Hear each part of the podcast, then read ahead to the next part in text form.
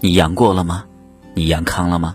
最近很多人在朋友圈发着这样的信息，也有人囤了很多的药来进行转让。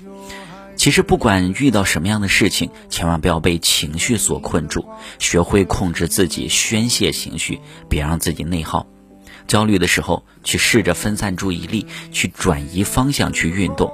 当你跑起来的时候，分泌的多巴胺会让你心情愉悦，内心变得安静，所有的情绪都会慢慢的消耗掉了。所以，当情绪上头的时候，最先要做的是让自己静下来。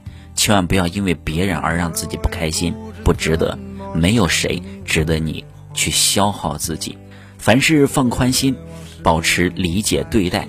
当你能够很好的调节、掌控自己情绪的时候，就能够更加从容的面对生活，掌控自己的人生。所以，好的情绪才是健康的良药。就要你回答虽然我的身份不。适合当下，为什么你还勉强说这一切还好吧？我却只能陪你强笑着装。